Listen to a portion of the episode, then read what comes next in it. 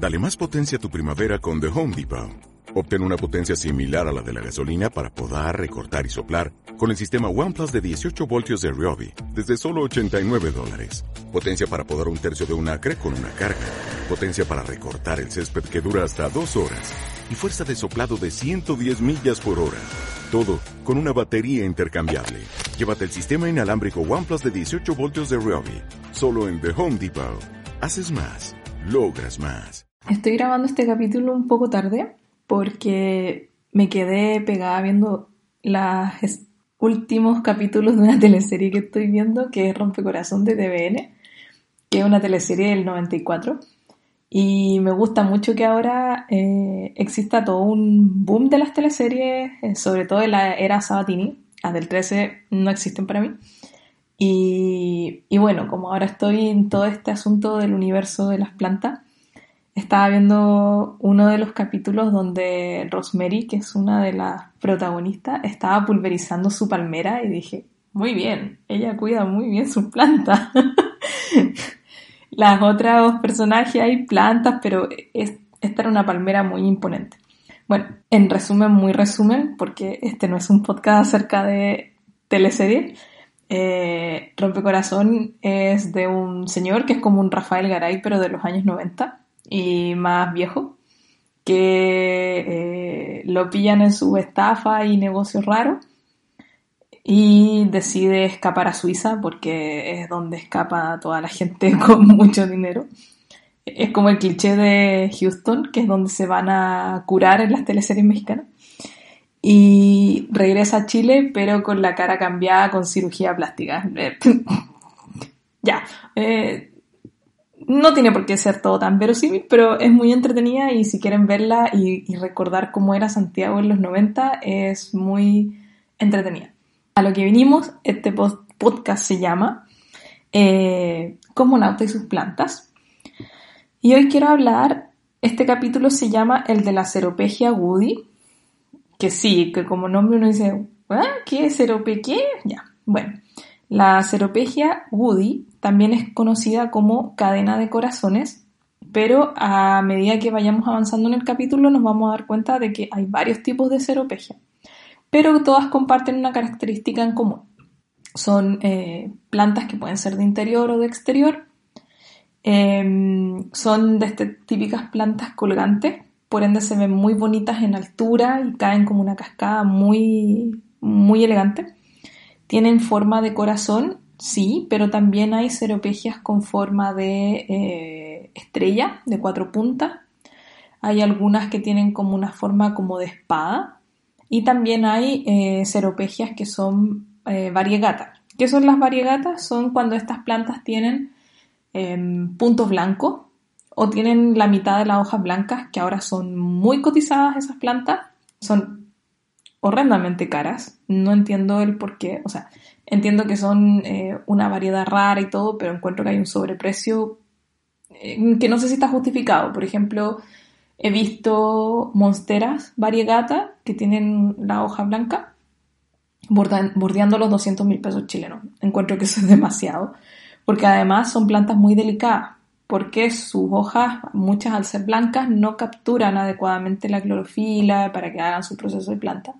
Entonces, si no sabes o no tienes mucha experiencia con plantas, la posibilidad de que se te muera esa planta es muy alta y perdiste la plata, básicamente. Eh, bueno, ¿de dónde es esta Ceropegia woody? Volviendo a nuestra plantita. Es una planta que viene de Sudáfrica. En su, es como su tierra natal. Em, ¿Por qué a mí en lo personal me gusta esta planta? Bueno, tengo una pequeña historia con ella. Era una de las plantas favoritas de mi madre. Y eh, en mi casa había una ceropegia. Yo no sabía que se llamaba ceropegia y probablemente si yo le, le, hubiese preguntado a mi mamá también no me hubiera dicho el nombre ceropegia. Pero em, yo me mandé una pequeña caga con la planta. Sin querer le eché agua caliente y la maté. bueno, no vamos a entrar en detalle, mi mamá estaba muy enojada porque era una planta difícil de conseguir y seguramente mi mamá le pidió una patilla a alguien para que la reprodujera en la casa, no sé qué. El tema es que la quemé, no fue adrede, porque yo siempre respetaba y me gustaba mucho el jardín que había en mi casa, pero bueno, la cosa que se me quedó grabada en mi cabeza esa planta y decidí más adelante, cuando tuviera mi jardín propio, mis plantitas, que quería una, pero no sabía cómo se llamaba. Y ahora, como ya hay más información de las plantas, hay más viveros que se dedican a Em, hacer eh, venta de plantas y no sé qué. Fije, un tip, fíjense los precios. Hay harto sobreprecio en plantas y no son plantas difíciles de reproducir. Por ende están algunos yéndose al chancho con los precios, francamente. Y em, hasta que descubrí cómo, se, cómo se llamaba y me compré una patilla. Acá donde yo vivo es muy común que vendan las patillas. Y compré una pequeña patilla me habrá costado 5 mil pesos chilenos. La compré en enero, debe haber sido. Enero o no, finales de febrero. Y ahora que estamos en junio, la planta llegó midiendo de largo 10 centímetros con suerte. Y con los cuidados y el sol ya está casi en 30 centímetros de largo. ¿Por qué hago toda esta introducción? Porque se ve una planta delicada, porque tiene estas hojitas eh, delicaditas, finitas y que penden como de estilito, pero es una planta súper resistente, es una planta muy apañadora, que si eh, le das los cuidados adecuados, puede eh, vivir mucho tiempo, puede crecer y llegar a medir incluso un metro de largo Em, esta planta yo no tenía idea hasta que, porque me gusta averiguar y aprender de lo, de lo que tengo en casa, es un tipo de suculenta. Y dije, ¿suculenta? Sí, es un tipo de suculenta. Por ende, guarda, su, guarda agua en las hojitas y eh, necesita muy poca agua, como todas las suculentas. O sea, hay suculentas que se necesitan un poco más de agua, pero en general son plantas de muy poca agua porque crecen en entornos difíciles, muy áridos, donde no se retiene mucha agua, eh, están expuestas al sol, entonces es una planta que es muy resistente. Y cuando ya está, eh, por ejemplo, si la expones al sol, el en vez de la hoja eh, se vuelve morado. Y es muy bonito. La de mi casa tiene el en vez de la hoja, por delante está verde, con las pintitas verdes, y por detrás es morada. Y es muy bonita la tonalidad que va eh, agarrando a medida que va capturando más sol. Bueno, ¿cuáles son los cuidados de esta chiquilla ceropegia? Los cuidados son bastante sencillos, muy poco riego. En verano una vez a la semana o una vez cada dos semanas, dependiendo si el verano en tu ciudad es un verano eh, fuerte o es un verano más templado. Por ejemplo, un verano santiaguino sí debería ser una vez a la semana, quizás un verano sureño cada dos semanas está bien. En invierno la planta entra en reposo, por lo que no es necesario todas las semanas, sino que a medida que vayas viendo que la planta necesita riego. ¿Cuánto riego? Bueno, ese es el eterno dilema y, disclaimer y discusión en torno a las plantas, pero como siempre, en mi caso le mido el diámetro a la maceta, y dependiendo del diámetro es el agua que voy probando. Por ejemplo, para una maceta de 10 centímetros de diámetro, parto con 100 ml, entre 50 y 100 ml. Se va agregando agua de a poquitito a las plantas en general, esto es absolutamente observación. No les gusta que no les tire agua de golpe. Bueno, ¿a quién le gusta que le tiren agua de golpe? Es como que, no sé, voy a la ducha y me cae todo el chorrón de agua encima. No, uno va probando. Bueno, las plantas son lo mismo poquita agua, de a poquitito, y una vez que ya vemos que empieza a drenar, listo, hasta ahí eh, de agua, no necesita más. ¿Qué otro tipo de cuidados hay que tener? Bueno, a esta planta le gusta el sol, pero por ejemplo si la vas a tener todo el día a un sol intenso, la planta se va a morir. Tiene que ser un sol tamizado, por ejemplo. Si tu casa es sol de mañana, el sol de mañana lo tolera súper bien. Si es sol de tarde, yo pondría un visillo o la alejaría un poco de la ventana porque hay riesgo de que se queme. ¿Cómo nos damos cuenta que se queme? Las hojas se van poniendo amarillas, se van como arrugando, y como diría la señora antigua, se van poniendo ñoncha, como pasita. Y es señal de que la planta está teniendo un problema. ¿Qué sustrato o qué tierra ocupa esta planta? Eh, ocupa su, el ideal es para cactus y maceta.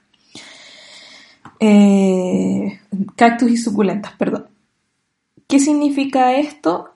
El sustrato para cactus y suculentas es un sustrato especial que no retiene mucha agua. Drena. Eso significa que no como no retiene tanta agua, simplemente el agua corre, está bien y está adecuada para las necesidades de la planta, porque estas son plantas que no requieren mucho riego ni que estés pulverizando las hojas ni nada. El agua es más fácil que se vaya por los agujeritos de la maceta. Súper importante. Y esto es para todas las suculentas. Porque he visto unos arreglos de suculentas muy lindos, con bonito, preciosos y en algunos casos bastante caros pero las plantas mueren porque no tienen un agujero de drenaje adecuado. O ni siquiera le ponen unas piedritas para que el agua no se quede estancada. Entonces la planta empieza a capturar demasiada agua y se empiezan a podrir las raíces y tu bonito arreglo suculenta se perdió. Entonces, tierra para cactus y suculenta. El riego, como les digo, poquito. ¿Cómo nos damos cuenta que la planta necesita agua, yo lo que he ido viendo, ensayo y error, toco las hojas. Como estas plantas guardan agua en sus hojas, cuando está recién regada la planta, las hojas están esponjositas, están llenitas, se ve llena la hoja y tú la tocas y se siente, se siente como un, como un, como un colchoncito. Cuando la planta ya necesita riego, las hojas se ven más delgadas. ¿Por qué? Porque han ido ocupando su reserva de agua. Entonces, si veo que las hojas están más delgadas o se están doblando, tienden a doblarse hacia adentro, es señal de que necesita agua. ¿Ok? ¿Qué agua? Agua de la llave, agua corriente, pero lo mejor siempre es dejar que em, descanse un poco el agua. Si por ejemplo, vas a regar en la noche, llenas una botella con agua de la llave y la dejas ahí y después la utilizas. Que no sea tampoco agua súper fría, agua a temperatura ambiente. Bueno, sus necesidades de luz, como les digo, tolera bastante el, el sol, le gusta estar iluminada y si va capturando más sol, el en vez se va a ir poniendo morado, es muy bonito. Pero si, por ejemplo, eh, la dejan mucho rato al sol, eso puede ser perjudicial. Lo mismo que si la eh, deciden tenerla en el exterior. Vayan de a poquitito, mezclen la planta con otras plantitas y de a poquito la van sacando afuera. ¿Cómo se reproduce la, la? Bueno, esta cadena de corazones muy bonita la podemos reproducir por nodos. ¿Qué significa esto? Que como están unidas por una larga línea las hojas, entre medio están los nodos. Y a raíz de los nodos, yo pongo esos nodos en agua y al cabo de una semana van apareciendo las raíces. Y esas raíces las llevo a tierra. De hecho, mi eh, voy a tener que reproducirla porque ya está un poco larga y temo que mi gata cosmonauta empiece a jugar y la pueda botar. Entonces, eh, en el Instagram, que es eh, cosmoplantas-podcast, le acabo de hacer un, Instagram al, podcast de las plantitas, voy a ir eh, subiendo fotos de cómo se hace la reproducción de una ceropegia. Es bastante simple. Es cortar, poner el nodo en agua, ojalá en un tubito de ensayo, algo que no tenga tanta agua. Ojo que he visto, por ejemplo, que en Amazon o Mercado Libre venden unas eh, como aparatos súper bonitos y muy Instagram para eh, reproducir raíces, pero la verdad no es necesario. Si tú tienes, por ejemplo, botellitas chicas de estas de, de bebida de 200 ml de vidrio, sirven perfectamente. O los tubos de ensayo, si es que tienen por ahí algún tubo de ensayo o algo, les sirve perfectamente. No es necesario y podemos reutilizar lo que tengamos en la casa o pequeños frasquitos, ningún problema. Eso sí, em, ojalá esos esquejes tenerlos en un lugar con más sombra, no, tanto al sol. cada semana se les va cambiando el agua y al cabo de un mes, dependiendo de las condiciones eh, climatológicas de la, de, la ciudad donde vivas, ya va a tener raíces y cuando las raíces estén más o menos entre 2 5 centímetros, las puedes ya pasar a tierra y ahí ya va a empezar a, a generar raíces y a sacar nuevas hojitas.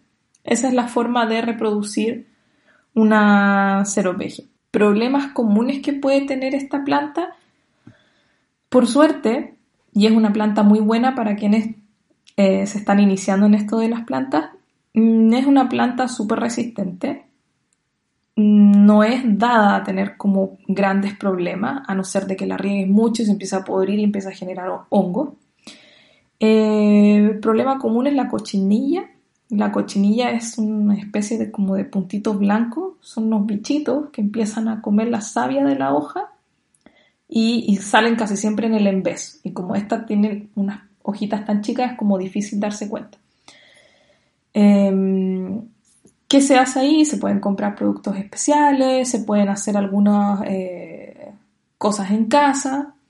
¿Qué recomiendo yo para la cochinilla? Para las cochinillas hay varias soluciones las de tipo industrial que tú puedes encontrar en, no sé, en el Easy, en alguna tienda de ese estilo, em, son buenas, sirven, son preventivas, o sea, son preventivas y son curativas, pero lo ideal es que prevengas antes que tener que pasar a la siguiente etapa, que es usar algunos productos más fuertes, que hay que tener cuidado porque si no lo usas en la dosis adecuada puedes también matar la planta. Puedes quitarlas tú también con un bastoncito de estos de para limpiarse los oídos, embebido en un poco de en un poquito de alcohol, o puedes hacer una mezcla de jabón y em, jabón de este de lavarse las manos o la balosa con un poquito de alcohol y disuelto en un litro de agua y lo vas eh, pulverizando por la planta y todo eso. Voy a dejar en mi cuadernito de, cosas de las que hablar el tema de cómo combatir los bichos, porque es un tema que cada vez que te vas introduciendo en este mundo vas a tener en algún momento que lidiar con los bichos. Te guste o no te guste, tengas todas las precauciones que tomes porque son seres vivos y hay alguna posibilidad de que se enfermen. Pero ese es como el más común. Y lo otro es que si le llegas a podrir las raíces, salgan hongos. Pero si tienes cuidado con el tema de los riegos, poquita agua, no debería ser y no debería pasar. También hay eh, soluciones en el mercado y también hay soluciones de tipo más amigables con el medio ambiente. ¿Qué más les puedo contar de esta planta? Bueno, si es segura para mascotas o para perritos y gatitos, sí, busqué, leí bastante documentación al respecto y hasta el momento no se han indicado que tenga algún problema con las mascotas.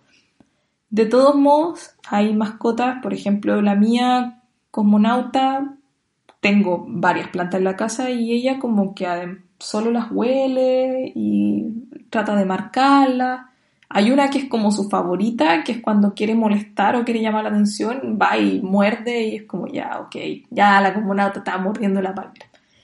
Pero em, los gatos en general son animales que también detectan y saben cuando algo puede ser peligroso para ellos, entonces mm, se alejan.